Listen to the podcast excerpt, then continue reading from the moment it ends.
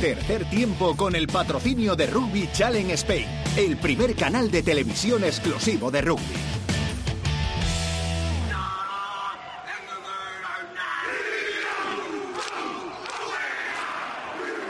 Rodrigo Contreras. El tercer tiempo. Cope, estar informado.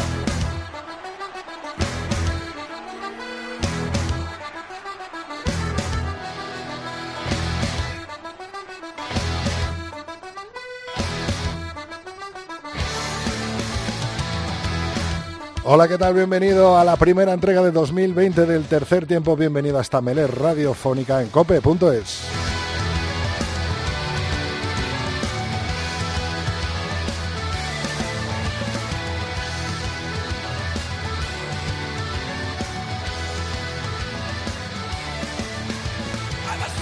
En el programa de hoy nos acompañará el seleccionador nacional desde Almería, José Antonio Barrio Jun, que nos dará la última hora de ese 15 de las Leonas que se mide a Escocia este próximo domingo a las 12 y media con las cámaras de Teledeporte en directo. También vendrá y estará con nosotros Aitor Aristegui, el alma mater de Rugby Challenge y por supuesto de ese nuevo programa titulado Fijar y Pasar que verá la luz.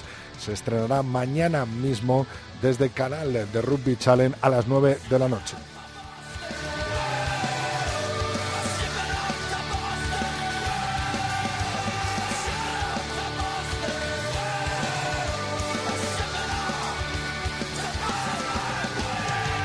Toda la actualidad del rugby nacional e internacional, tertulia con Pepe Ibáñez y Fermín de la Calle, Luis Fuentes nos analizará una nueva leyenda del oval, la primera de 2020, y nos vamos hasta Nueva Zelanda para conocer un poquito más de Michael Jones y Mar Álvarez.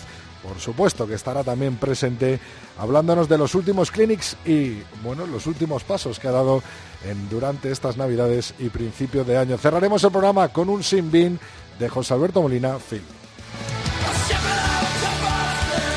A la técnica, José Hernández y nuestras redes sociales para que nos escribas lo que quieras. Son tres tiempo cope con número en Twitter, tercer tiempo cope en el Facebook y el mail el tercer tiempo arroba cope punto es. José, empezamos cuando quieras.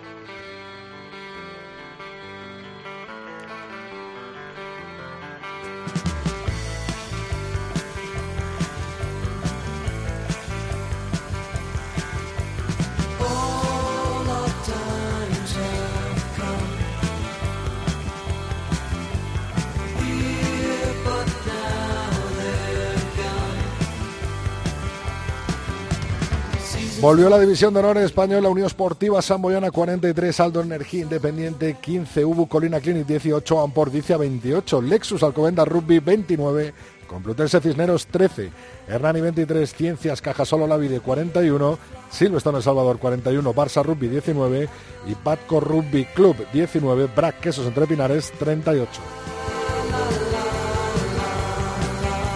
Tras la disputa de esta duodécima jornada de Liga, el Lexus Alcomenda Rugby continúa líder con 46 puntos, a tan solo un punto de ellos el Brac Quesos Entre. Tercera posición para el Silverstone El Salvador, seguido de Ampordicia con 41 puntos. Unión Esportiva Samboyana son quintos con 38, Aldro Energía Independiente 29 puntos, sexta posición.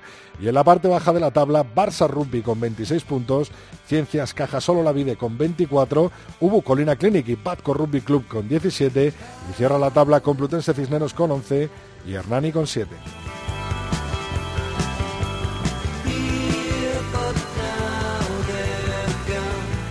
Viajamos hasta Francia en el top 14 francés, Unión Bordeaux Begles, 47 puntos, 13 jornadas disputadas. Lou Rugby son segundo con 44 puntos. Cierra la tabla el Stade francés con 20 puntos y el Agen con 18.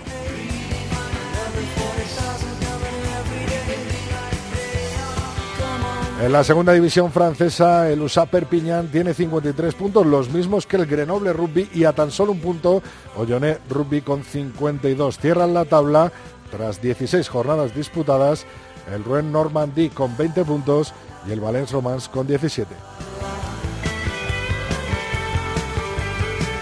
Nos vamos hasta tierras inglesas. Exeter Chiefs comandan la Gallagher Premiership con 8 jornadas eh, disputadas y 29 puntos. Segundo son Northampton Saints con 28 puntos. Cierra la tabla Leicester, Leicester Tigers con 11 puntos y Saracens con menos 7.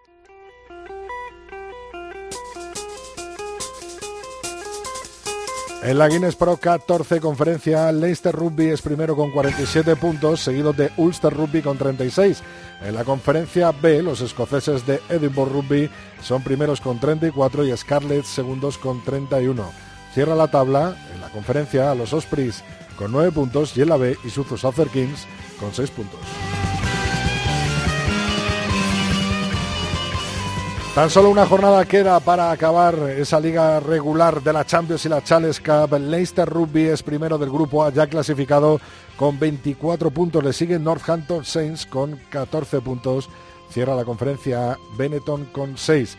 En la conferencia 2, eh, perdón, en el grupo 2, Exeter Chiefs es primero con 22 puntos, Glasgow Warriors eh, segundo con 12, Exeter Chiefs ya clasificados. Cierra la tabla, Sachs. En el grupo 3, el Clermont francés es primero con 20 puntos, seguido de Ulster Rugby con 17, Clermont ya clasificado.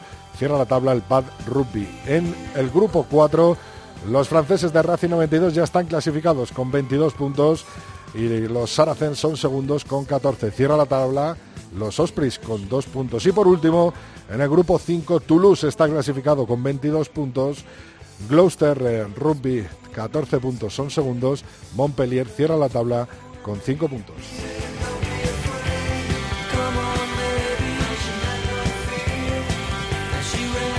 Terminamos nuestro repaso a las ligas internacionales europeas eh, con la Challenge Cup Grupo 1 Castres Olympique 18 puntos, Worcester eh, Warriors 15, los mismos que los Dragons. Cierra la tabla en 6 con 0 puntos.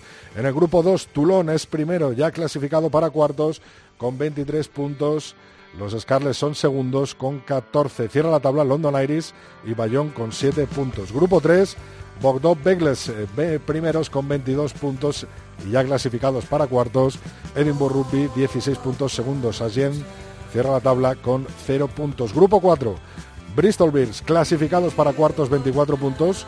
Segundos Cebre Rugby con 11 y está francés eh, cierra la tabla del grupo 4 con 6 puntos. Por último, grupo 5, Leicester Tigers clasificados con 22 puntos.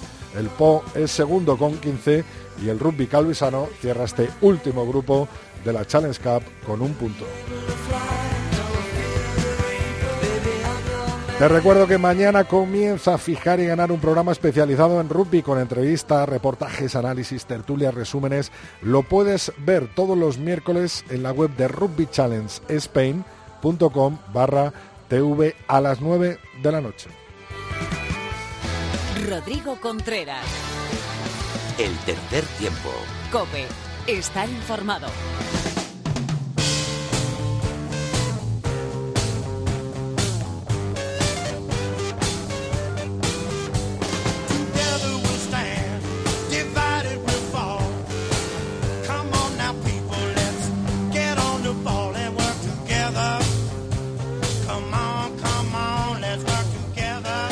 Bueno, pues suenan los Canet Hit para recibir al seleccionador nacional José Antonio Barrio Yunque. Muy buenas, José.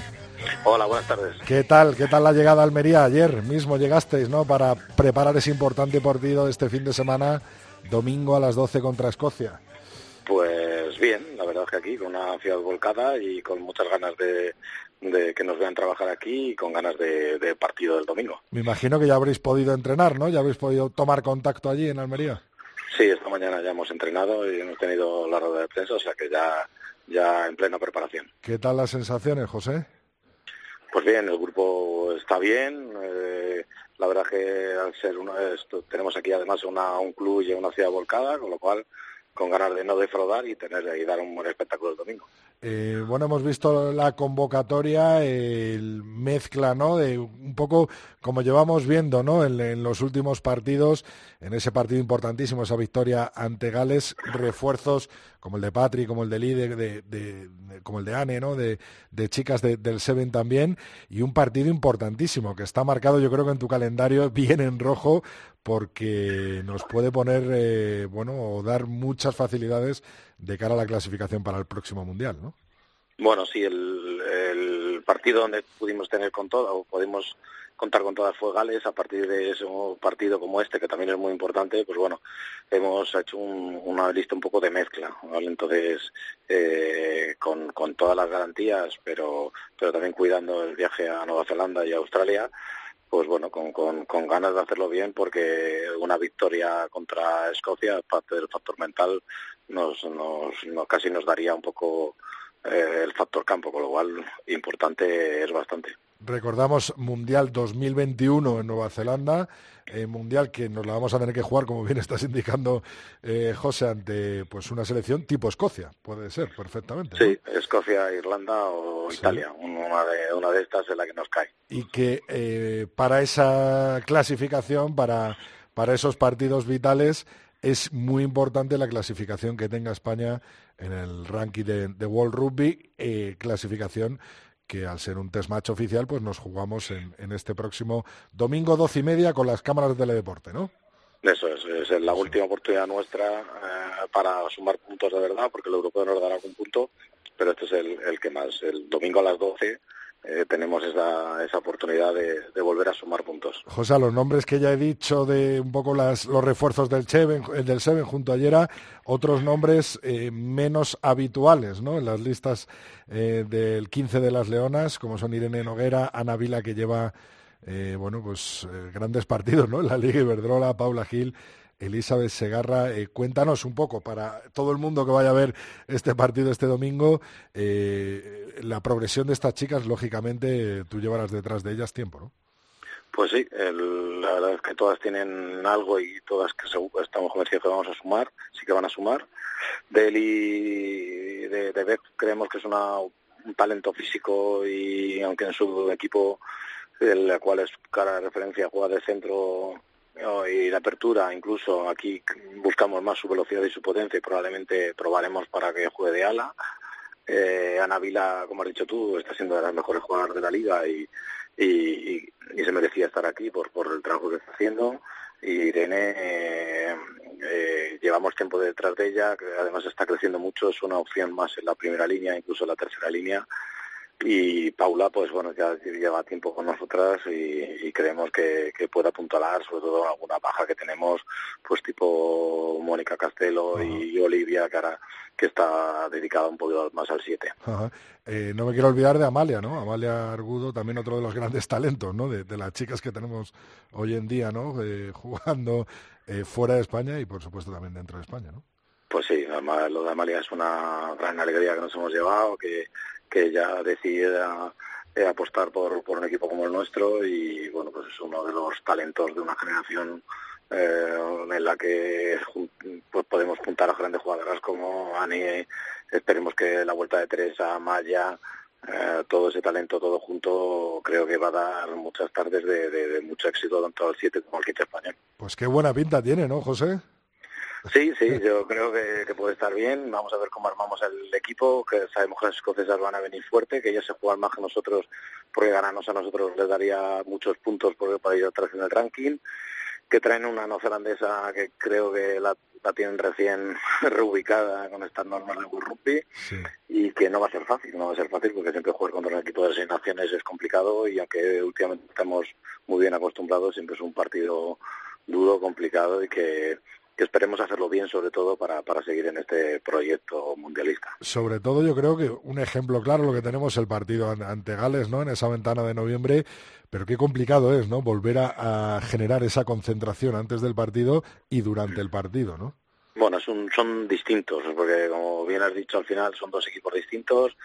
Eh, también nuestra situación es distinta, nuestro rango y nuestro sitio también es distinto con lo cual tenemos que encontrar alguna alguna motivación especial para que para que el, éxito sea igual pero tenemos mucha confianza en el grupo sobre todo y creemos que ante motivaciones distintas y ante variables distintas estas jugadoras son capaces de todo y volver a, ganar un equipo de seis naciones. Estadio Juan Rojas de Almería con una Almería totalmente volcada, con los Leones Teledeporte, con las cámaras a las doce y media, este domingo test match ante Escocia, partidazo que por supuesto no nos vamos a perder y que a todo el mundo que nos esté escuchando les aconsejamos eh, que le echen un vistazo porque van a disfrutar con nuestras leonas. José nos ha mandado una pregunta que la analizaremos más adelante, era sobre la creación de esa división de Norvé eh, femenina, eh, me imagino que un pasito más, ¿no? Pues sí, muy contentos porque creemos que al final la competición genera genera competencia, genera jugadoras y genera contexto fundamental para que siga habiendo nuevas leonas y que las leonas que están ahora tengan esa situación de, de, competitividad y de competición en las cuales seguir creciendo, con lo cual muy contentos. Creemos que, que va a ser un espectáculo tener a seis equipos que, que van a luchar por ese por esa por esa división y, creo que va, que va a estar muy bien con fichajes con con equipos con, con, con muchas posibilidades y, y bueno, afianzando un poco más lo que es el crecimiento del rugby femenino español. Pues este domingo en el Juan Rojas de Almería, ya sea allí o a través de Teledeporte en el resto de España, estaremos empujando con, con las neonas y estoy convencido que disfrutando con ellas. José, mucha suerte y hablamos pronto. Muchas gracias. Nace el primer canal de televisión exclusivo de rugby.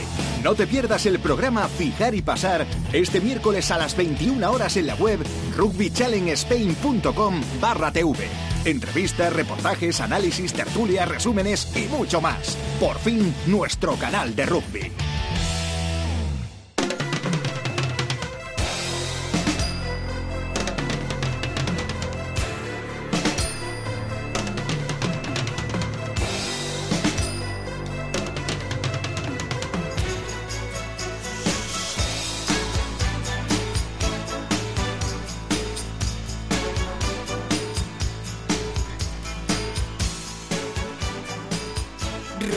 Contreras. El tercer tiempo. Cope.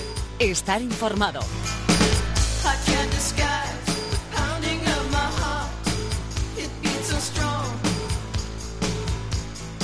Bueno, pues en este primer programa del 2020 del tercer tiempo estamos de celebración. ¿Por qué? Porque mañana se inaugura un nuevo programa de rugby y eso hay que celebrarlo, claro que sí. Será un programa en la tele, se llamará Fijar y Pasar y tengo conmigo ya en el tercer tiempo pues a dos de sus grandes responsables. Aitor Aristegui, muy buenas. Bienvenido al tercer tiempo. ¿Qué tal, Rodri? ¿Cómo estás? Pues Encantado y agradecido. Encantado de tenerte por aquí junto a un colega común, Pepe Ibáñez. Muy buenas, Pepe. Hola chicos, buenas tardes. Oye, lo primero, Aitor, Rugby Challenge vuelve de nuevo, vuelve a la carga y lo hace en formato televisivo con este fijar y pasar. ¿Cómo te surge esta idea y, cómo la llevas a cabo y cómo se va a hacer realidad en tan solo unas horas. Bueno, pues un poco en la locura de lo que empezó Rugby Challenge en su día, ¿no? Una presentación queriendo traer a lo que va a ser una realidad en, en mayo, que son los All Blacks, ¿no? Eh, nosotros salimos a, bueno, pues a una iniciativa que tuvo CREAP, con Eugenio a la cabeza de, de, bueno, presentar nuevos proyectos y nuevas ideas, y ahí nos presentamos, pues, eh, antiguos jugadores de rugby que lo que queríamos era un poco devolver lo que el rugby nos ha dado en, eh, jugando y, luego entrenando a los niños, ¿no? En este nuevo proyecto, eh, Aitor, eh, Rugby Challenge está al completo, estáis eh, tirando de la misma melee, pues los mismos que pudimos disfrutar de Lusatón en Anoeta, por ejemplo, estáis la misma gente metida, más nuevos colegas, ¿no? Hombre, pues sí, es, es el mismo equipo, los mismos socios que formamos la empresa Rugby Challenge y además, bueno, pues eh, agradecidos de que también se hayan unido, pues Fermín, Pepe y, bueno, pues socios de la huella y no hay que olvidarse del centro de formación José Luis García que nos cede las instalaciones. O sea que al final, entre todos metiendo el hombro, pues vamos a conseguirlo y yo creo que quedaremos todos contentos. Pepe se va a hacer cargo de, la parte un poco editorial, ¿no? De los temas que van a ir saliendo en este Fijar y Pasar. Pepe, ¿cómo eh, va a ser ese primer programa de estreno mañana? Bueno, esperamos sobre todo que sorprenda, ¿no? Eh, eh, es cierto que llevamos seis, ocho semanas haciendo test, haciendo pruebas de cámara, haciendo programas, simulaciones de programas en las que sobre todo Oscar Rincón, que es un tío que le va a dar un, un, una, un ritmo y un dinamismo al programa eh, excepcional, es un profesional televisivo como la Copa Un Pino y, va a dirigir un poco y va a repartir ese juego, ¿no? Fijando y pasando entre los colaboradores y los invitados. Y bueno, vamos a intentar asomarnos cada semana a temas de actualidad, a temas humanos, eh, reportajes internacionales, eh, gracias esta locura un poco eh, que, que, le da Aitor, ¿no? Pensando siempre en, en abrir esa ventana televisiva y que en tantas ocasiones hemos comentado en terceros tiempos, en reuniones, pues mañana se va a ver reflejada por fin en, en una realidad, ¿no? Y, bueno, desde, desde la parte que nos toca, pues estamos encantados de poder sumarnos a, a esta locura de, de Aitor, de, de, Rugby Challenge, que es una, desde que empezó con esa iniciativa de Lusa Tonga, eh, hacían falta empresas que, que arriesgasen y, y, buscasen este tipo de iniciativas y no hemos dudado en, en, en, meter el hombro junto a ellos porque creemos realmente que va a ser un producto diferente, eh, divertido y sobre todo gracias a profesionales eh, como los que tiene la huella y, a los chicos que se están formando en el Luis García, eh, que van a mostrar un nivel profesional muy alto, va a quedar un producto muy, muy de, alta calidad. Pepe, tendremos rugby de aquí, rugby de allí y rugby de todos los sitios, ¿no? Sí, bueno, aquí hay Tori, quizá también te pueda, te pueda decir. Eh, de momento vamos a tener contenidos eh, internacionales. Estamos hablando con diferentes fuentes para poder cerrar acuerdos de colaboración que nos puedan hacer a modo de corresponsales eh, crónicas. Es cierto que vamos a tener los ojos bien puestos en Sudamérica, donde ya vamos a tener una persona que nos va a mandar información, sobre todo ahora con la nueva Superliga Americana Profesional eh, que va a empezar en los próximos meses. Vamos a acercarnos a Oceanía, vamos a acercarnos a, las islas, vamos a, vamos a intentar acercar el rugby a todos, no solo a los nuestros, sino a todos, ¿no? Ese es el gran reto que nos que nos proponemos y, que yo creo que Aitor estará de acuerdo conmigo. Aitor, eh, de nuevo me imagino que con una ilusión enorme de juntar dos grandes pasiones tuyas como son la tele y el rugby, ¿no? Hombre, pues sí, la verdad es que media vida trabajando en televisión y tuve la, la suerte de estar con grandes profesionales en la Fórmula 1 como Antonio Antonio Lobato y, y, bueno, pues un poco intentar traer esa profesionalidad y esa experiencia pues al, al mundo del rugby, ¿no? Yo siempre he pensado que, que bueno, que más que los partidos y, y lo, lo, he dicho en 20.000 reuniones y 40.000 cervezas, que lo que hay que hacer es contenido, historias y personajes, que el partido está muy bien, pero no se lo traga ni la gente de rugby, ¿no? Entonces tenemos que crear algo interesante. Eh, Aitor, eh, ¿cómo vamos a poder acceder a, este fijar y pasar? Eh, todo el mundo que nos está escuchando ahora en el tercer tiempo de la cadena COPE, que mañana quiera ver esa inauguración y en semanas próximas, por supuesto, los programas de fijar y pasar, ¿cómo vamos a poder acceder a ello y de momento cómo se va a presentar este producto? Bien, esto, eh, además era una cosa que muy recurrente que lo están diciendo mucho en redes, ¿no? ¿Dónde lo vamos a poder ver? Bueno, pues la idea nuestra es, bueno, pues eh, queremos ser y vamos a hacer la nueva televisión, vamos a crear una OTT. Esto significa eh, que sea un Amazon o un Netflix para que te hagas una idea, que es una aplicación que la vas a tener en el móvil, que la puedes trasladar a, las televisiones o al, también en, en la tablet pero hasta que lleguemos a, este punto empezamos no no, no queríamos eh, no estar preparados para empezar y bueno pues entendemos que ya tenemos contenido para poderlo enseñar. Y lo que vamos a hacer es ponerlo en la página web de rugbychallengespain.com eh, barra tv ahí va a ser en abierto. Eh, la emisión es a una hora en concreto. Esto tiene esto tiene un secreto porque podríamos haber optado por ponerle precio a la OTT y que fuese una televisión en, cerrado de pago y nosotros lo que queríamos es difundir el rugby, ¿no? Pero bueno, esto cuesta dinero y lo que lo que lo que estamos haciendo es apostar por, por emitir en abierto, eso sí, a una hora en concreto, y luego en el futuro en la OTT, pues sí, por poco dinero, 1,99 o, o algo así al mes, pues lo podrás ver en diferido a la hora que quieras. Pues un poco es la trampa, pero con eso intentamos financiar todo esto que ya te digo yo cuesta un pastón. Eh, Aitor, importante, ¿a qué hora? ¿A qué hora vamos a poder verlo y qué, días? Todos los miércoles a las nueve. Todos los miércoles a las nueve en rugbychallenge.com barra TV, ahí se puede ver el programa, ¿no? Exacto. Y también pondremos el enlace en nuestras redes sociales. Vale, vale, vale, perfecto. Y luego me imagino que ese proyecto eh, global, ¿no? Hacia una televisión, eh, me imagino que irá toda enfocada al rugby. Eh, Por supuesto. Por supuesto, esa es la idea, tener una ventana dedicada al rugby donde toda la gente de rugby, todos los clubs, todos los amantes del rugby, los que están cerca, los que acaban de empezar, tengan la oportunidad no solo de ver, sino de participar. Queremos también los contenidos, queremos que la gente participe y nos, y nos invite, no, nos, nos envíe sus, sus propuestas, ¿no? Sí, eh, sí, que nos cuenten sus historias, ¿no? Eh, que estamos deseando eh, conocer historias, eh, por aunque la gente piense que sean pequeñas o que sean eh, de poco interés, eh, nosotros queremos que todo el mundo tenga cabida en, en esta nueva ventana y, y, ¿por qué no, trasladar sus, sus pequeñas historias y sus pequeñas realidades al gran público. Pepe, además de Fermín, además de Óscar, además de ti, ¿qué más rostros vamos a ver por ahí? ¿Quién va a pasar? ¿Quién va a colaborar en estos primeros programas de Fijar y Pasar?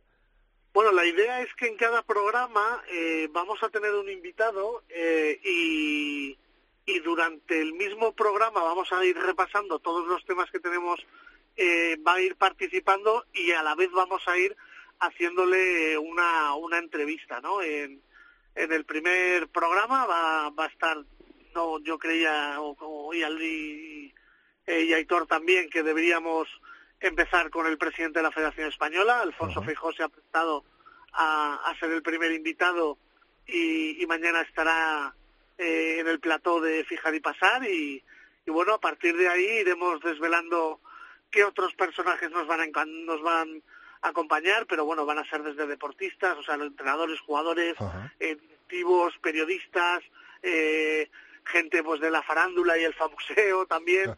Entonces vamos a tenerlo eh, muy abierto para que sea muy dinámico y enganche pronto a, a través del personaje también al público. Aitor, duración una hora, ¿no? Duración una hora, pero nos podemos alargar si ponemos cervezas, no lo sé. Bueno, entonces ya sé yo que se va a alargar seguro. una, cosa, una cosa importante, perdona Pepe. Sí. Una cosa importante. Eh, el programa del miércoles sale en diferido el jueves. El que no lo pueda ver el miércoles lo podrá ver el jueves. O sea que este primer programa, este estreno de Fijar y Pasar, se puede ver el jueves a qué hora también. También a las nueve. y a medida que vayamos metiendo más contenidos, pues iremos moviendo un poco la agenda y la y la escaleta, ¿no? Eh, tenemos tenemos una sorpresa que son los eh, el campeonato mundial de Seven escolar que se ha celebrado en en, Nueva Zelanda. Y bueno pues veremos qué día y igual es interesante sacarlo. Es eh, ya te digo que es un que aunque sea aunque sean escolares, bueno, pues es, rugby y eso nos interesa. Efectivamente. Y me consta que tienes buenas historias ya grabadas, eh, Aitor. Sí, Oye, pues eh, toda la suerte del mundo, Aitor, Pepe, a toda la gente eh, que estáis empujando esta melee llamada Fijar y Pasar, que se estrena mañana con el presidente de la Federación, Alfonso Feijó, y que todos los miércoles a las 9 de la noche en rugbychallenge.com barra TV se puede, TV, se puede eh, ver y disfrutar este programa, así que vamos a por ello y vamos a empujar todos para que cada vez esta sociedad se llene más eh, de rugby. Gracias, Aitor. Pues muchísimas gracias, Rodri. ¿Algo que añadir? Me he dejado Nada más, nada más. bueno, Pepe, tú quédate que, que viene Fermín a la tertulia. Vale. Rodrigo Contreras. El tercer tiempo. Cope, estar informado.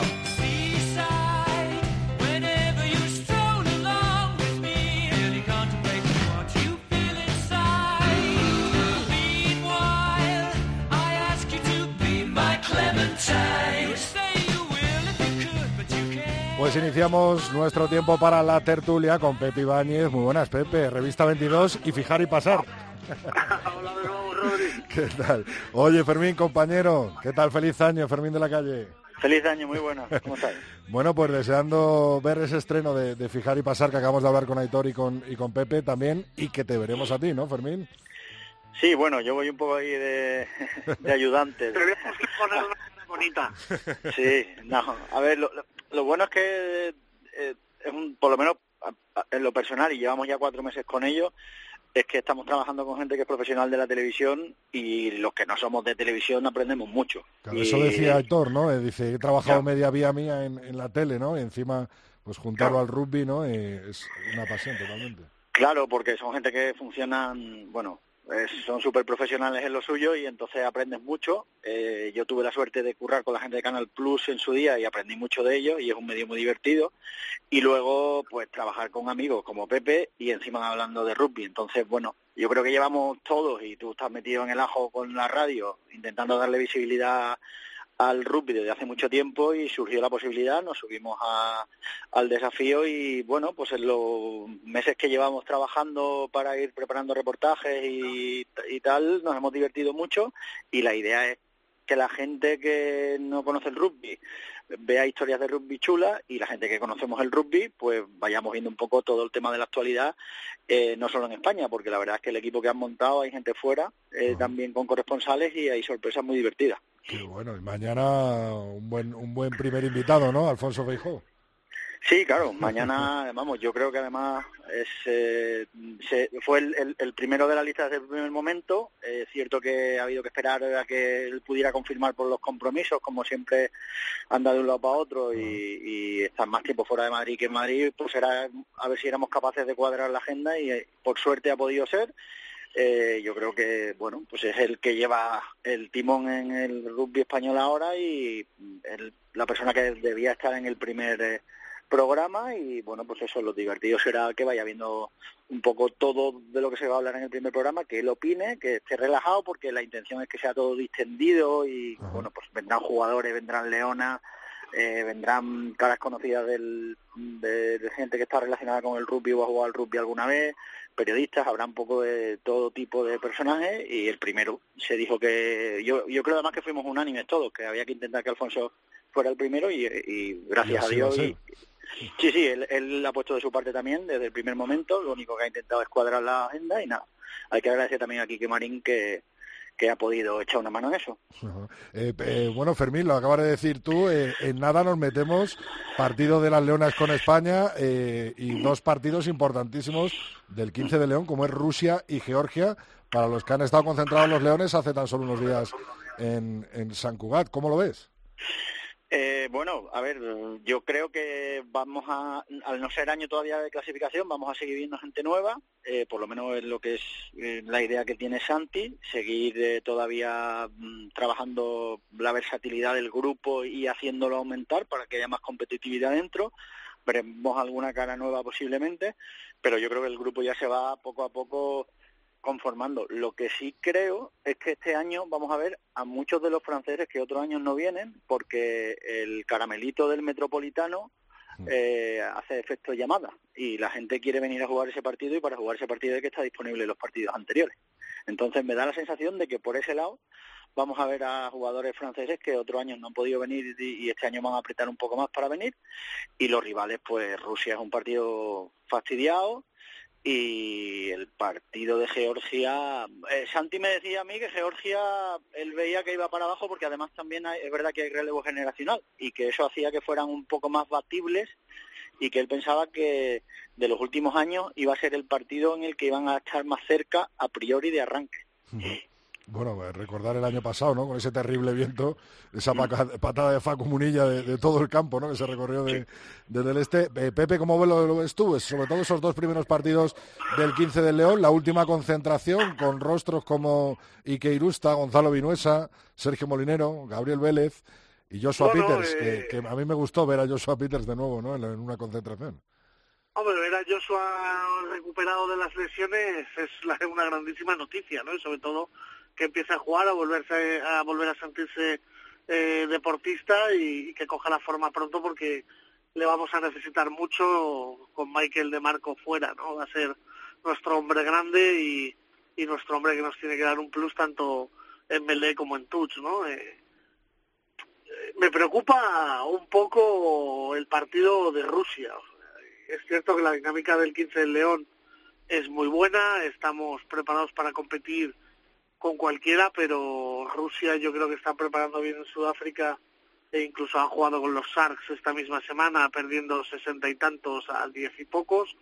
Eh, y van a llegar, yo creo que más que bien preparados, con muchas ganas de meternos mano.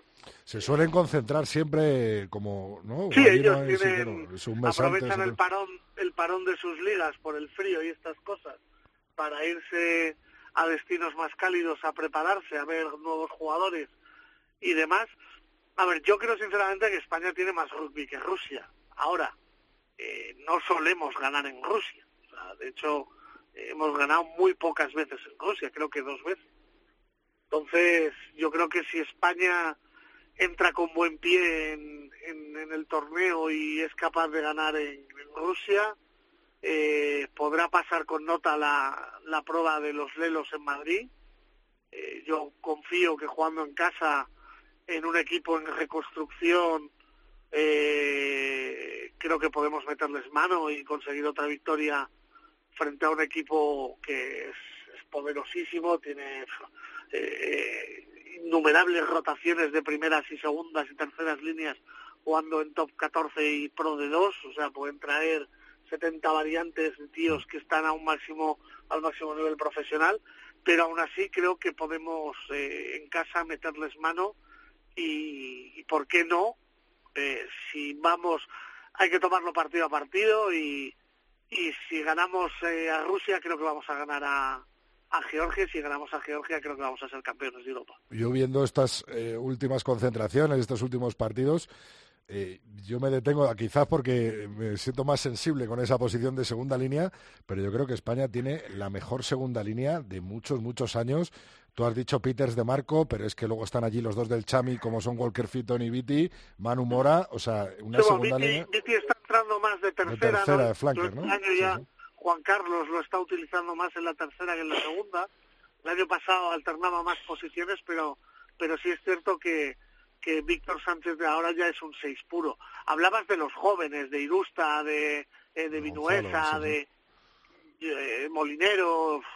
Yo, yo creo que son jugadores que en esta convocatoria eh, han entrado un poco de relleno para ir conociendo a los mayores, que, que, están muy lejos todavía de poder optar a formar parte del plantel en este Seis Naciones B, teniendo en cuenta que esta gente lo que el objetivo que tiene es ganar en Villajoyosa en septiembre el, el World Trophy. Efectivamente. Eh, yo creo que no debemos distraernos y cargar de presión a unos chicos jóvenes que apuntan eh, muy buenas maneras, eh, pero que todavía no están preparados para este nivel. Sin división de honor incluso tienen carencias.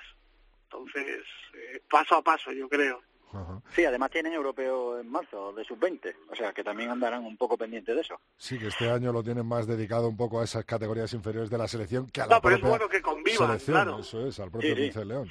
Eh, te iba a preguntar, Fermín, que si ves clave esos dos primeros partidos, Rusia y Georgia, y sobre todo lo que apuntaba Pepe, una victoria en Rusia le puede dar ese punto más al 15 de León para, para intentar asaltar a Georgia en el central.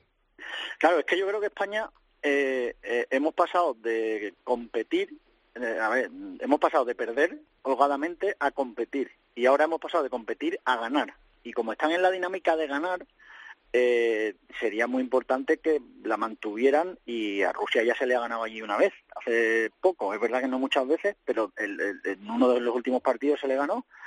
El equipo yo creo que llega bien, llega sin presión, no es un año en el que se, juegue mm, la clasificación, con lo cual van a ir con un poquito menos de presión y todo lo que hablan cuando hablas con ellos es que ellos quieren pelear por el título y saben que el título pasa por ganar en Rusia. Luego tiene que venir aquí Georgia y Rumanía también estrena entrenador, el seleccionador, en la persona de Andy Robinson. Eh, y el partido contra España, además, mm, me contaba Santi que se lo llevan a un sitio, a un pueblecito pequeño y que ellos lo que esperan es una encerrona. Eh, 2, ¿no? Una cosa, sí, una cosa así, eh, porque es un pueblecillo por lo visto, con un campo que no es muy grande, pero está muy encima y tal, y, y pues, los quiere meter un poco con el público encima y debe ser que, bueno, pues va a ser medio encerrona, está cambiando un poco eh, lo que había hasta ahora en Rumanía montado en Robinson y, y bueno, pues también va a ser un partido complicado, pero yo creo que, eh, que hay que ir de uno en uno y ahora mismo de lo único que hablan ellos es de los rusos. Eh, ni siquiera hablan de Georgia cuando vengan a Madrid, ellos solo hablan del partido de Rusia, de cómo juegan los rusos, de cómo trabajan los rusos en las tuches, los puntos de encuentro, que hay que salir rápido, los, ves en los entrenamientos de la selección y, y eh, yo creo que si antes eran dinámicos, ahora ya son ultra dinámicos, porque lo que hacen es en tres pases cambiar de un, de un ala al otro, porque lo que intentan es mover mucho al rival, pensando en los rusos, que son gente que se mueve menos, que son muy duros delante, pero que es verdad que tienen problemas para desplazarse por el campo y reorganizarse. Y yo sí les veo con mucho, bueno, con buena energía, con buen ánimo y luego lo que te decía, lo hablaba también con Fer, eh, el caramelito del Metropolitano hace que esté todo el mundo con las pilas puestas porque todo el mundo quiere entrar en esa lista. Eso, te iba, eso... os quería preguntar. Parece ser que ha habido un cambio en el, en el calendario ¿no? de, la federación. Yo sé que Pepe tiene vista eh, puesta la vista en Zamora y en, ese final de liga y parece ser que al final se va, se va a cubrir todo y se va a jugar la final el fin de semana anterior, ¿no? Sí, hubo, hubo una comunicación previa una consulta previa a las navidades de por parte de la federación que bueno, cayó un poco en, en saco roto en, en, la respuesta de los clubes y ya el pasado miércoles eh, se comunicó la decisión definitiva de adelantar. Yo estoy persiguiendo el comunicado oficial hasta hasta que no lo tenga no claro eso no parece ser no claro no quiero lanzar nada, pero sí es cierto que en el calendario público de la federación se ha hecho, a mí me lo han confirmado desde la propia federación que va a ser así, pero eh, creo que el esfuerzo va a merecer mucho la pena, pero también hay que tener en cuenta que desde que se juegue la jornada número 20, creo que es, los que lleguen a la final no van a tener eh, no van a tener descanso, ¿eh? van a enlazar seis partidos consecutivos muy muy duros y, esa semana de descanso no sé se podría haber buscado por otro lado. Hay que, tener mucho fondo de armario, ¿no? Porque lógicamente alguna lesión seguro que, aparece en alguno de los equipos. Sí, probable. Es probable, pero vamos, yo creo que el esfuerzo merece la pena y, y me parece una decisión muy correcta para que en dos semanas tengamos dos grandes focos eh, de rugby español, ¿no? Uno con la final de liga que y otro con la selección española en un estadio de primer nivel mundial ante un equipo que, que va a dar mucho que hablar. Fermín, ¿ves al Ciencias después de su victoria este fin de metido en el ajo de los cuartos? A ver, el Ciencia lo que tiene es que sin presión es un equipo muy peligroso. Yo creo que todos los refuerzos que han llegado, Manolo Maza ha estado ahí trabajando bien y ha ido reforzando las posiciones que él sabía que eh, iban a ser exigentes en, División de Honor. Ha metido, ha traído mucha gente delante, gente potente que está trabajando bien y luego sigue teniendo la alegría esa que tiene el Ciencias de toda la vida jugando atrás eh, porque siempre han sido un equipo que ha jugado bien en, las zonas abiertas y a mí me parece que eh, han hecho lo que lo, el, objetivo básico de ellos, que era quitarse de en medio el fantasma del, del descenso e intentar eh, ir siempre despegados de esa lucha, lo están consiguiendo y eso lo que está provocando es que el equipo no tenga ninguna presión y juegue sin presión, trabajen bien y, y jueguen a lo que saben. Yo creo que el Ciencia es un equipo muy peligroso en esa disposición, porque es un equipo que no que arriesga bien, que toma decisiones valientes con la pelota en las manos, que bueno pues está creciendo mucho porque también están consiguiendo hacer equipo tienen mucha gente nueva y el equipo poco a poco se va consolidando. Y el ambiente que hay en el equipo es muy bueno. No sé si al final les va a pasar factura el cansancio porque el ciencia eh, duplica el, al final el número de kilómetros que hacen sus rivales entonces eso siempre acaba pasándote factura pero es verdad que es más anímico yo creo que físico muchas veces y en lo anímico están muy bien porque están muy lejos de la pelea por la permanencia, están bastante sobrados, de hecho están pegados al, a los puestos de playoff, casi por entrar. El Pepe pasaron por las terrazas, ¿no? En el mes de diciembre y, ¿cómo viste el equipo de, de Manolo Mazo, de Manuel Mazo? Pues la verdad que muy bien. Eh, tienen además dos o tres jugadores que eh, me gustan muchísimo. El segunda línea nuevo, Maki, me parece un jugador extraordinario. Hanhan me parece un jugador de mucho nivel. Eh, y además es un equipo que tiene carácter. Fijaos que el otro día en Landare, en el minuto 4, bueno, en el minuto 30, 30 35, expulsan al capitán, a Juan Domínguez, y, son capaces de sacar adelante un partido de forma holgada en un sitio tan complicado como, como Hernani, ¿no? Luego hay que ver el tema del calendario, porque el Ciencias es cierto que en casa ha estado muy fuerte, pero ha jugado fuera contra todos los grandes. Ahora son los grandes los que tienen que ir a la cartuja. Entonces, eh, yo incluso, y creo que alguno va a perder en Sevilla. yo creo que incluso el Ciencias puede ser... La última jornada es Ciencias Lexus Alcobendas. Alcobendas, claro, claro, por ejemplo, va, va Alcobendas a Sevilla. Pero bueno, para ya estarán todos los deberes hechos para esa, para esa época, no es problema. Eh, pero yo creo que va a ser duro ganar Sevilla, incluso ya te digo que todos los grandes tienen que pasar por allí.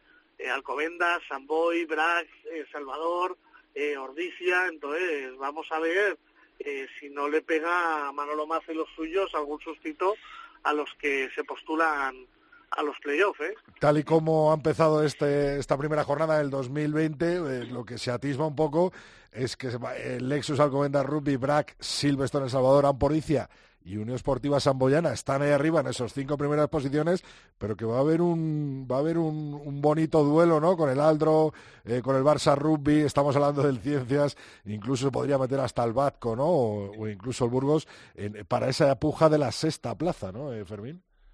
Sí, además yo creo que ahora ya hemos entrado en la parte crucial del calendario en la que los que van a pelear por abajo se tienen que ir sumando los puntos mm, que no pueden dejarse para no mm, quedarse desenganchados.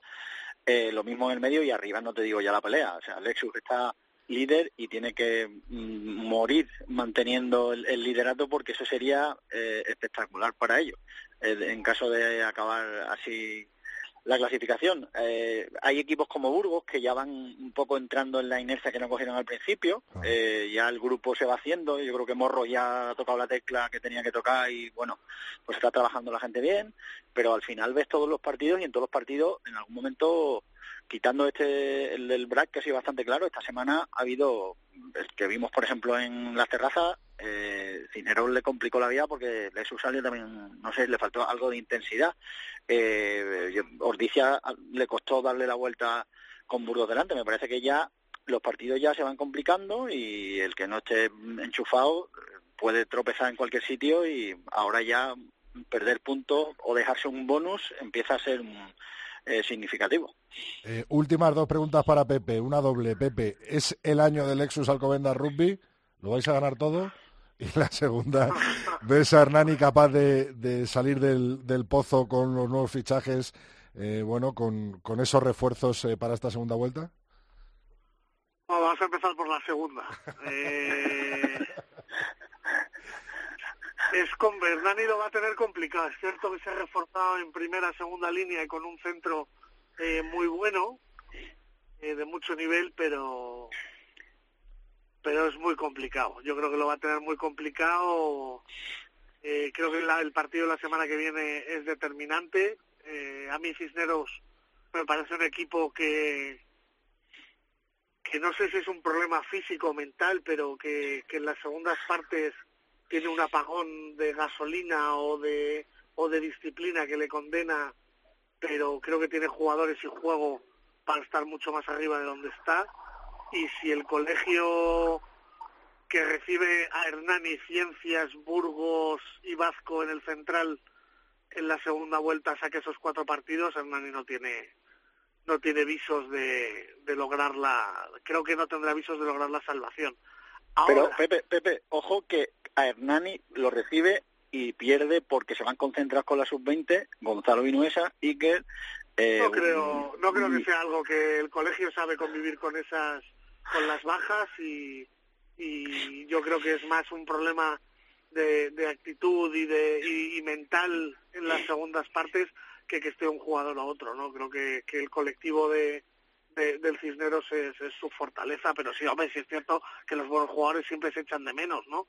Pero... Sobre todo son los dos que están tirando del timón, ¿no? Eh, claro, al final, fin, si dos chicos de 19 años tienen que salvarle la temporada al Cisneros, creo que el Cisneros lo tendrá muy mal.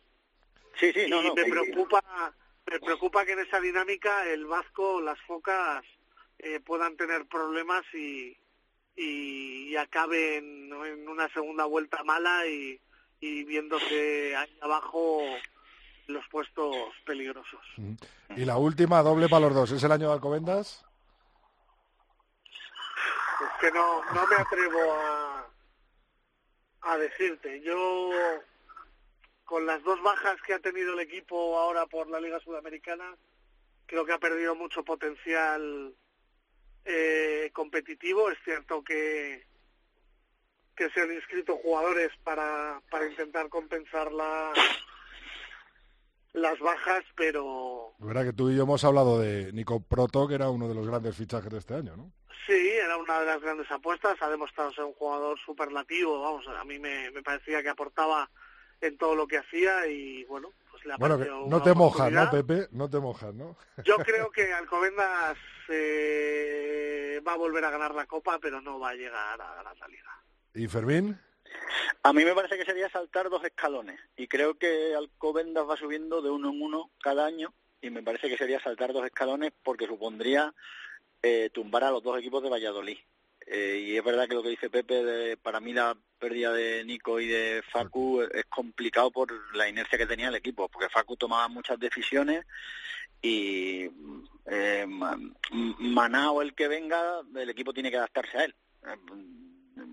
Da igual que sea muy bueno, que puede ser muy bueno y, puede estar al nivel de Facu, pero el equipo ya estaba hecho a lo que Facu organizaba y mandaba como está hecho a Brad. Eh, entonces, a mí me da la sensación de que sí pueden pelear por ser primeros al final de temporada, eh, sí los veo en la final de liga, eh, igual que están en la de Copa, o sea, no, sería una sorpresa, pero me parece que si ganan la liga y ganan la Copa, habrían saltado dos escalones eh, y, creo que el equipo va subiendo cada año uno. Entonces, sería una sorpresa. Pues sería un salto hay Que, hay que echar un ojo y es que yo creo que, que el refuerzo que ha tenido el Chami consiguiendo volver a traer a Hansi Graf. me, parece, me parece el salto competitivo, la línea de tres cuartos que arma Juan Carlos eh, con, su delantera dándole balones, me parece que, es que da un paso adelante tan superlativo, tan grande, eh, y además que Sochino le debe de quedar súper poco para volver, vamos, con una con Hansi en el 10, con Sofino en el 12, con Dutoit, con Gas, con los chicos nuevos que están deslumbrando y despuntando en el Chami, me parece que, el Chami vuelve a, coger con fuerzas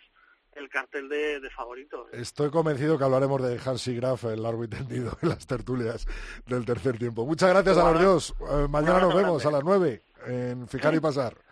Venga, un abrazo, hasta luego. un abrazo. Un abrazo.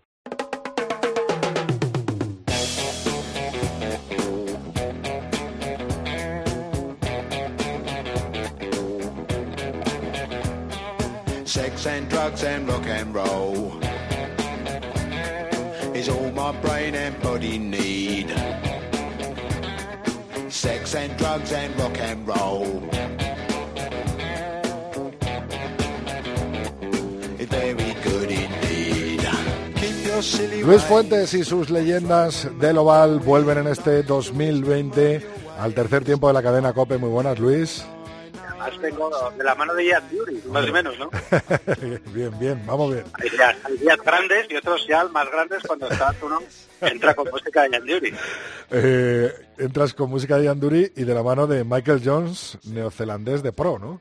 Sí, sí, ni más ni menos. Yo creo que quizá Michael Jones, que es uno de los de los grandes de la historia, de los grandes All Blacks, eh, no sé si pasa un poco, ha pasado un poco más desapercibido por aquí, ¿no? Parece que es uno de los jugadores que la gente mencione cuando hablan de los All Blacks históricos y sin embargo es uno de los que más huella dejó y un referente para todos los All Blacks que están en activo y que han pasado por esos campos de Dios con la camiseta negra. O sea que un tipo en el que fijarse desde luego, ¿eh?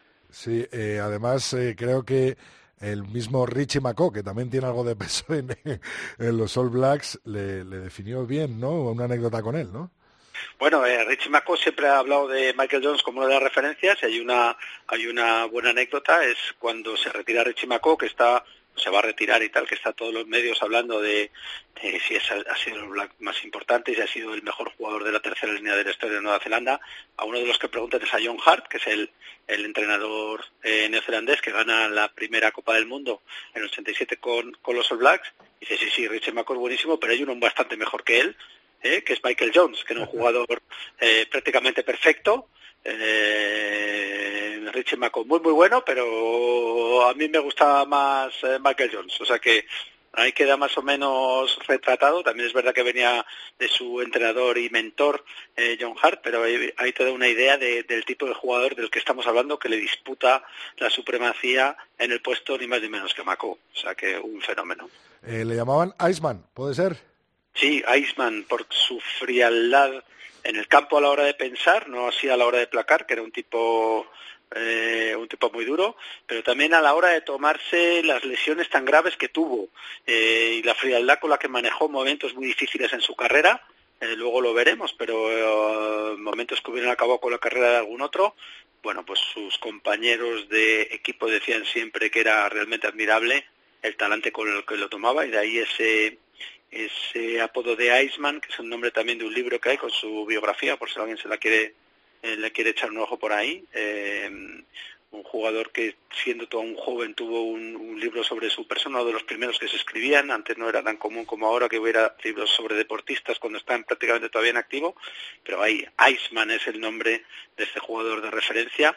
Además, una de las cosas curiosas, jugó en las tres posiciones, como el Black, en las tres posiciones de la tercera línea, ¿no? que era uno de los motivos que para John Hart era uno de, de los motivos que le hacían mejor que Macó. O sea que, para que te hagas una idea del, del, personaje del que estamos hablando. Del tipo que estamos hablando, un tipo con un físico de delantero total, ¿no? Eh, imponente, imponente. Un 85 y 98 kilos, ahí estoy yo más o menos en tipo con él, un poco menos de kilos, pero más o menos por ahí, por ahí ahí, ahí acaban todas mis similitudes con él. ¿eh? Hasta ahí más o menos me puedo comparar, por lo demás no. Pero es verdad que sin ser ahora mismo un tipo de un metro ochenta y cinco y noventa y ocho kilos en la tercera línea nos parecería pequeño, porque estamos hablando ahora últimamente de jugadores mucho más grandes, con muchos más kilos, y, y, la verdad es que Michael Jones imponía ese físico, pero no solamente por kilos y por potencia, que también, sino porque era un jugador muy contundente, eh, en los placajes, muy, muy dedicado al momento del placaje, pero también era un tipo siempre muy bien colocado, muy frío a la hora de leer el juego. Decían sus compañeros que tenía una asombrosa habilidad para leer el juego y es verdad que cuando ves eh, vídeos de él siempre llega en el momento adecuado. Parece un poco lo que hablábamos de em, hace poco de Sers Blanco, ¿no? Cuando salía un tipo corriendo y cuando ya parecía que estaba desesperado, curiosamente iba al lado Sers Blanco, en este caso Michael Jones, que ha leído perfectamente la jugada, se ha metido en el hueco en el que nadie había pensado que iba a aparecer un tercera corriendo. Ahí está Michael Jones y eso es lo que hace que tuviera ese ascendente psicológico un poco que también tenía Macó sobre los rivales, ¿no? que parecía que, que, estaba en todas partes, que se desesperaban porque no encontraban nunca el hueco, porque siempre estaba aparecía por ahí ese tipo, los placaba y los tumbaba. Pues es un poco el estilo de juego de, de, Michael Jones, muy, muy cerebral a la hora de colocarse en el campo. Luego, como tantos otros All Blacks eh, con antepasados eh, samoanos, ¿no? Sí, samoano, hijo de Samoana, y jugó en Samoa, su primera cap es con Samoa y tuvo, tiene una única cap con Samoa, acabó siendo entrenador en Samoa, es ahí prácticamente una leyenda también, además él cuenta cómo fue a jugar con Samoa, luego le llamaron los All Blacks y en Samoa no le pusieron ningún tipo de pega, le dijeron, realmente entendemos la diferencia entre un equipo y otro, vete a cumplir tu sueño, tú siempre serás de los nuestros, ni te preocupes. Entonces Michael Jones siempre ha tenido esa doble eh, identidad, digamos, samoana y nueva zelandesa, que ahora parece estos últimos años que es complicado tener estas dobles identidades, pero eh, Michael Jones lo ha vivido siempre con muchísima naturalidad y está agradecidísimo a ambos equipos y ambos equipos a él, con lo cual es un buen ejemplo, yo creo, eh, una vez más de cómo el rugby en ciertas cosas ve con mucha naturalidad cosas que el resto de la humanidad parece parece ver más complicadas. Efectivamente. bueno, ¿cuándo, ¿cómo es su debut con los All Blacks? Eh, después de esa cap eh, con Samoa, eh, además el primer ensayo no es un ensayo posado por él, ¿no?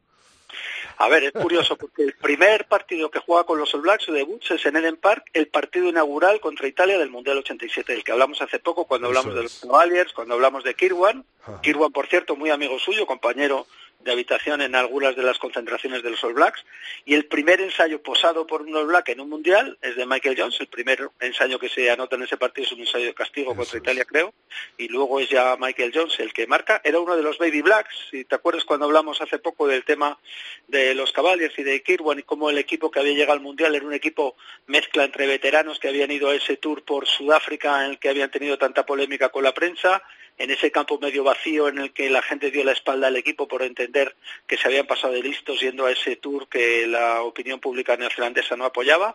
Sin embargo, ahí aparece Michael Jones, uno de los más chavaletes, y el tipo en el primer partido ensaya y ensaya el primer, el primer ensayo para los All Blacks en el Mundial, ni más ni menos. Luego, eh, en la final de ese mismo Mundial que juegan contra, contra Francia que también ganan, también posa un, un ensayo Michael Jones que, como estamos diciendo, no solamente era un placador y un tipo de, de mantener su, su situación en el campo, sino que era un, gran anotador, un muy buen muy buen jugador ofensivo para los All Blacks. En sus inicios comenzó jugando de flanker, ¿no? De, de siete y, Empieza de siete, efectivamente, eh, del, del flanker del lado abierto, que tiene que ser más rápido de los dos flancos. Sale arreando detrás la melé, que, eso es. el, amigo íntimo de los medio melés, el primero, el primero que ve, que luego sueñan con él prácticamente toda la semana, ese era Michael Jones. Lo que pasa es que se rompe la rodilla en un partido contra Argentina eh, y es una lesión tremenda, está por ahí el vídeo, eh, lo dice además el comentarista neozelandés en el partido, si alguno tenéis la ocasión de verlo, dice esto, esto le pasa por ser más rápido que los demás, porque llega a patear un balón eh, al que nadie más hubiera llegado, pero el tipo es tan rápido que se acerca, llega, está muy bien colocado, llega y muy rápido y cuando le da la patada le cae encima de la rodilla y le hace un estropicio tremendo un jugador argentino. Prácticamente le dan por eh, retirado del rugby, le dice el médico que no va a volver a jugar. Bueno, un año tarda. Esto pasa en el 89. En el 90 está jugando ya otra vez eh, eh, Michael Jones con los All Blacks, tarda un año en recuperarse de una lesión que parecía que le iba a retirar de por, de por vida. Lo que pasa es que ya vuelve jugando o de seis o de ocho, que son puestos, como sabes, que requieren un poco menos de velocidad a la hora de llegar ahí a meter la cabeza en los racks. Se hace un jugador un poco más contundente, menos rápido.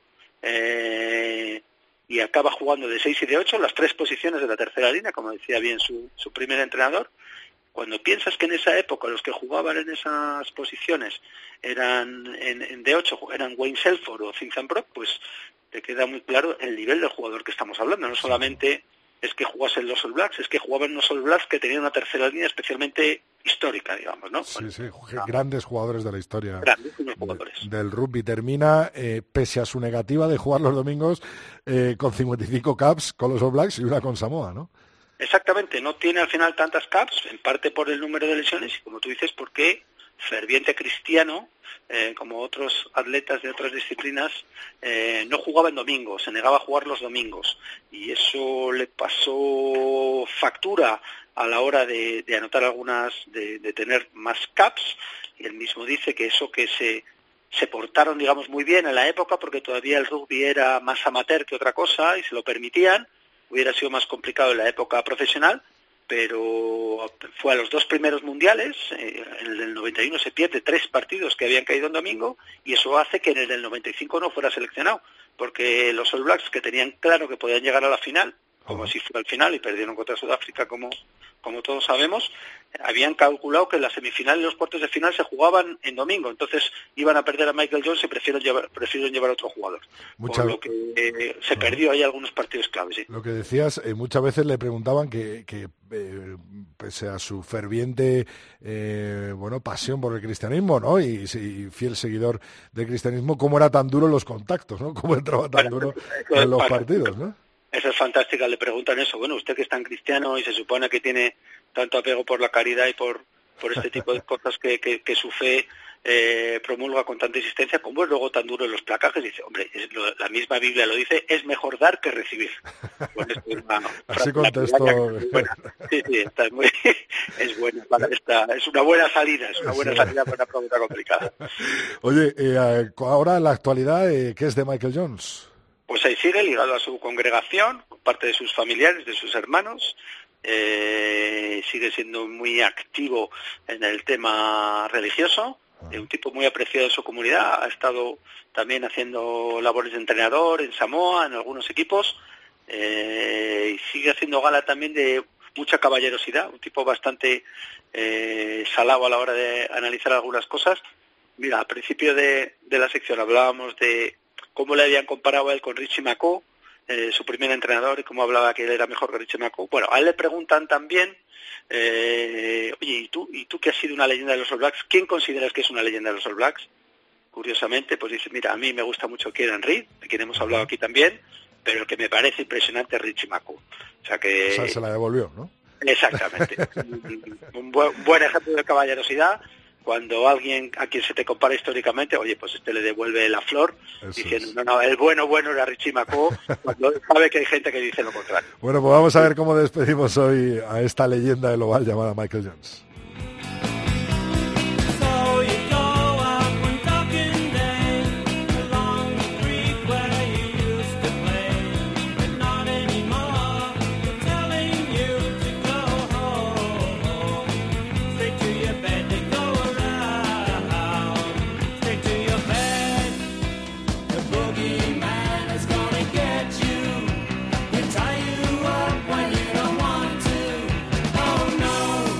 Grupo Banda de Nueva Zelanda, ¿no, Lulo? Hoy toca Nueva Zelanda de Band, Sí. grupo de Christchurch, eh, estupendo de, este, así de guitarras y melodías de esa zona, y ya sabéis que esto es lo mío.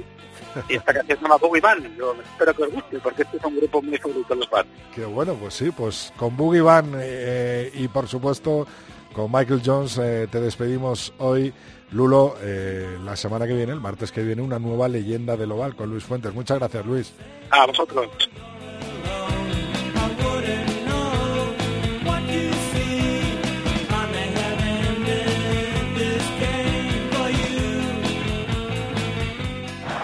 Nace el primer canal de televisión exclusivo de rugby. No te pierdas el programa Fijar y Pasar este miércoles a las 21 horas en la web rugbychallengespain.com barra TV. Entrevistas, reportajes, análisis, tertulias, resúmenes y mucho más. Por fin, nuestro canal de rugby.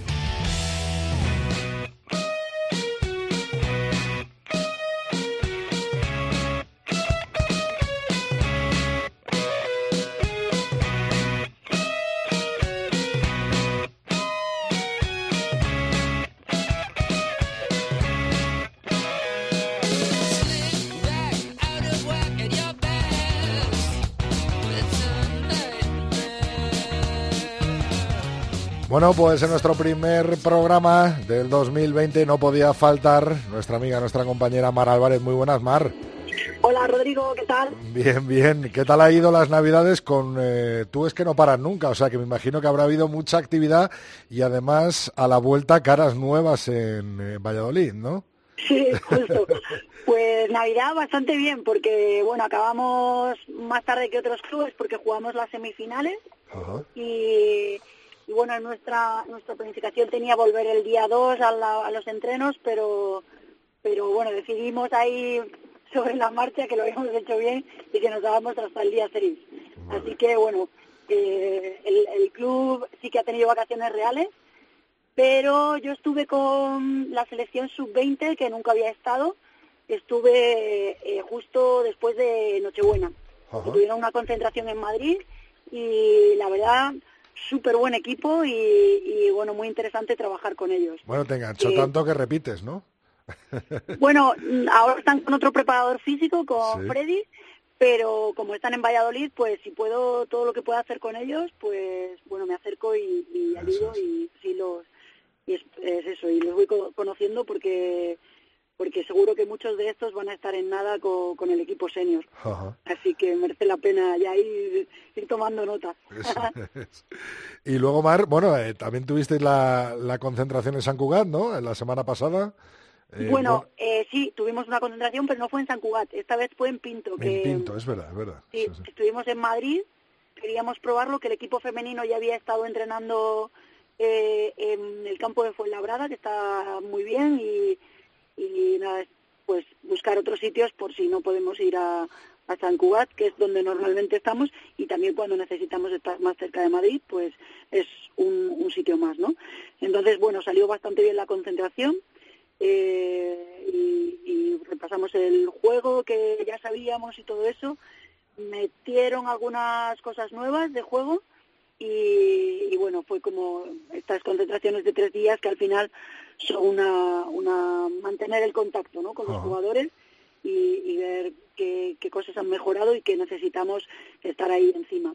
Entonces, bueno, bastante bien esta concentración y luego ya pues empezó la semana pasada con el club y, ya hemos vuelto a la liga, como tenemos tres partidos seguidos antes de volver a, a la selección, que habrá parón de liga de dos semanas. Ajá. Bueno, pues perfecto. Y en la vuelta con el club, eh, muchas cosas nuevas, ¿no? Te has Sí, encontrado. esta, esta semana nos está visitando Aaron Wood, que fue un jugador de, de del Chami en el 2000, en el 2008 Ajá. y es el entrenador de, de Nueva Zelanda sub-20 y, y también de Manawatu Turbos. Y Juan Carlos estuvo visitándolo en, en verano, fue uno de los clubes que visitó, eh, le gustó mucho cómo trabajaba y cómo entrenaba y bueno, pues pensó que sería muy bueno para nosotros a nivel todas las categorías del club que, que, nos hiciera bueno pues una semana donde nos contara sus experiencias, sus puntos de vista, eh, nos diera ideas y la verdad estamos eh, como súper metidos ahora. Hemos visto con el, partido del fin de semana, eh, hemos revisado los entrenos, eh, esta tarde va a entrenar con los sub-18, luego con el equipo senior y un poco estar toda la semana de lleno con, el equipo. Eh, Mar, preguntabas ayer mismo en tu, en tu cuenta de Instagram, Mar Rugby Rugby, eh, bueno, pues posibles temas y eso precisamente nos hablaban, nos indicaban eso, ¿no? Eh, temas que están saliendo más a la palestra, ¿no? Que se están hablando más en, esta, en esta visita de Goods. un poco nos lo preguntaban junto con otras preguntas que íbamos analizando. ¿Estás ahí, Mar? Sí, sí, sí. Ah, pues justo eso. nos hemos yo creo que hemos repetido algunos temas, pero siguen interesando otros. Entonces dijimos, bueno, vamos a abrir a ver qué, de qué temas podemos hablar en estos minutillos de hacer tiempo. Y la verdad han salido temas interesantes, pero aún está abierto. Me quedan unas horas por, si, por si queréis hacer alguna petición y si no, siempre en el Twitter del tercer tiempo, eso pues también lo podéis pedir y si no vemos, pues intentamos investigar o buscar a alguien que, nos hable de esto. Porque está muy bien que todos vayamos avanzando en el rugby. Participemos todos, eso es. Oye, ¿qué tal la vuelta de Hansi? Pues aún no está aquí, pero como imaginas, muy contentos porque, porque le tenemos mucho cariño. Él siempre que ha podido venir eh, cuando jugábamos cerca de, de Bayona, que es donde ha vivido hasta, hasta esta semana, pues siempre ha venido a vernos y al club ha venido varias veces durante la liga, eh, este año y el año pasado, entonces, bueno, como que se ha mantenido el contacto y, bueno, creo que el equipo está muy contento de que, de que haya decidido venir. Bueno, pues vaya, vaya línea de tres cuartos se le está quedando al Chami, ¿eh? Da gusto mirar esos nombres. A ver si, si le vemos jugar a todos juntos y, y, dar resultados a tu equipo. Mar, muchas gracias. Hablamos el martes que viene. Hasta el martes. Adiós.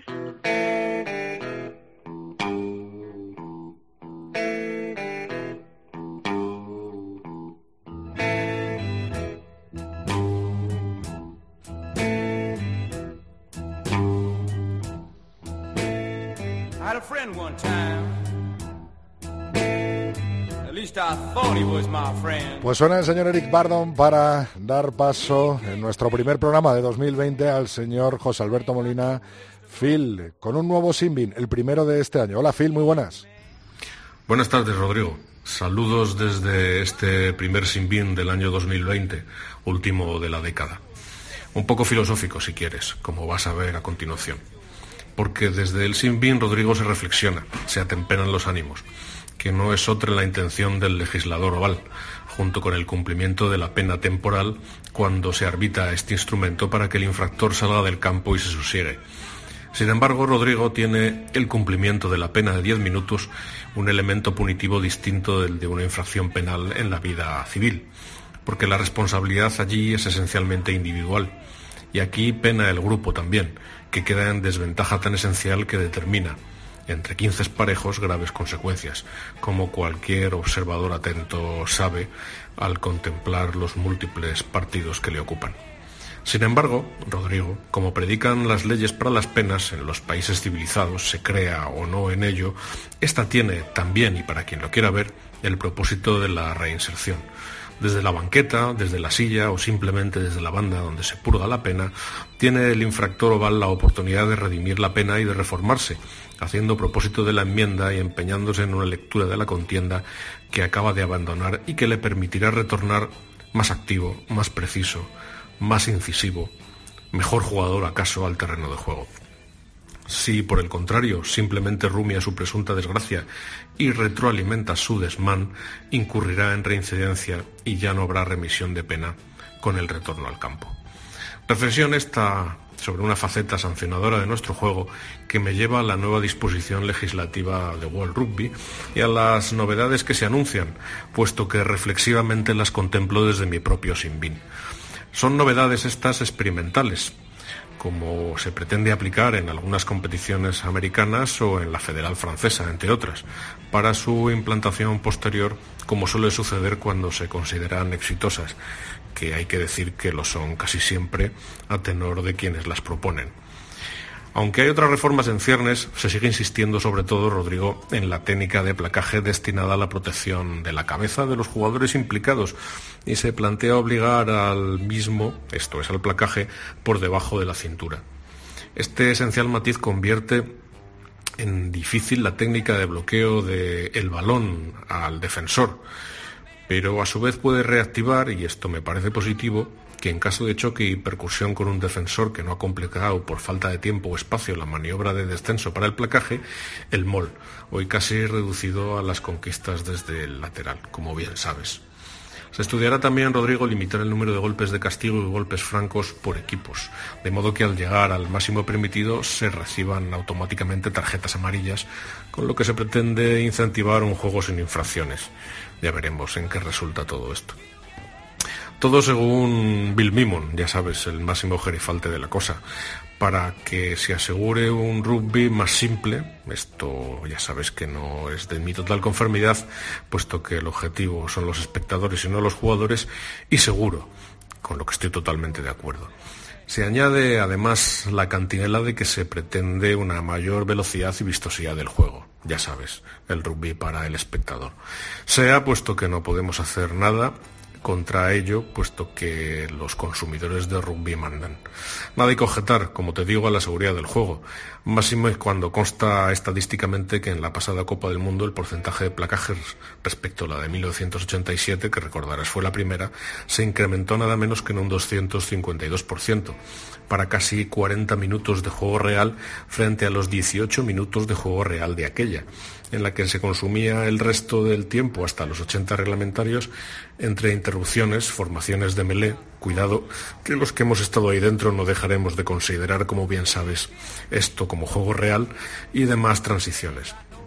No sé, Rodrigo, si en ese cómputo de los 40 minutos de tiempo de juego se han tenido en cuenta las filípicas de Nigel Owens y de sus epígonos, pues de ser así la estadística seguramente es falsa.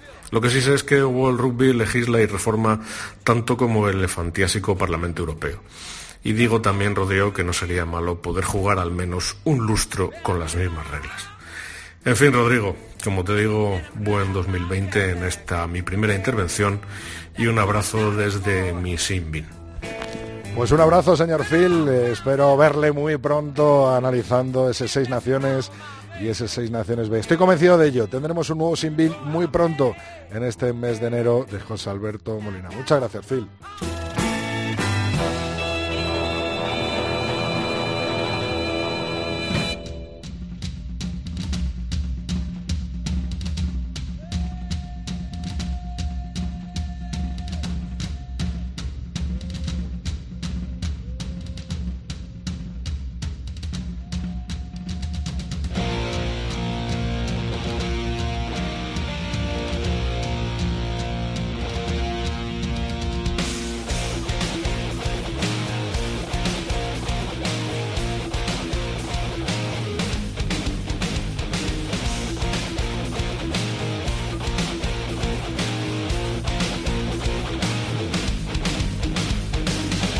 Vamos ir echando el cierre a este capítulo 202, primer capítulo del 2020 del tercer tiempo y lo hacemos, como siempre, recordándote que estamos en las redes sociales, en Twitter como Tres Tiempo Cope, nuestra cuenta de Facebook es Tercer Tiempo Cope y nuestro mail el tercer tiempo arroba cope.es.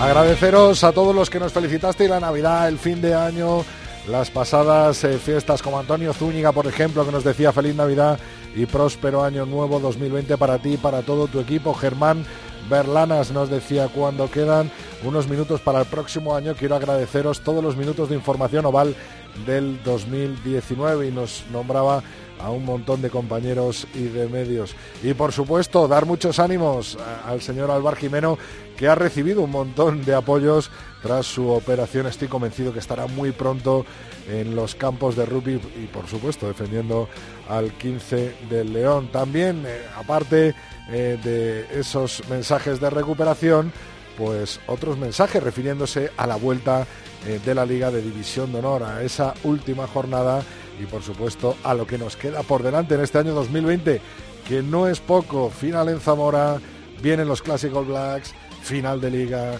bueno, un montón de cosas y el 15 de León ya, ya, en el Seis Naciones B a escasos eh, días de que comience una nueva andadura en ese Campeonato de Europa.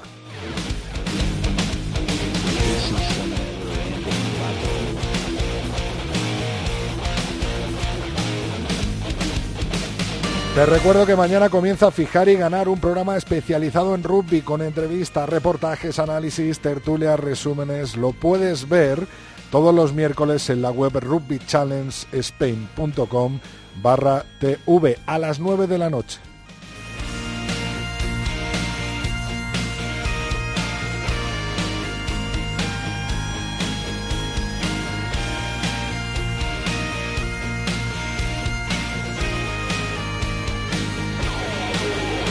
El martes que viene volvemos a la sintonía de cope.es. Muchas gracias por estar con nosotros en este primer programa del 2020.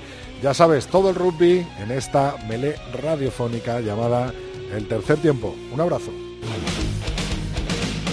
Rodrigo Contreras. El Tercer Tiempo.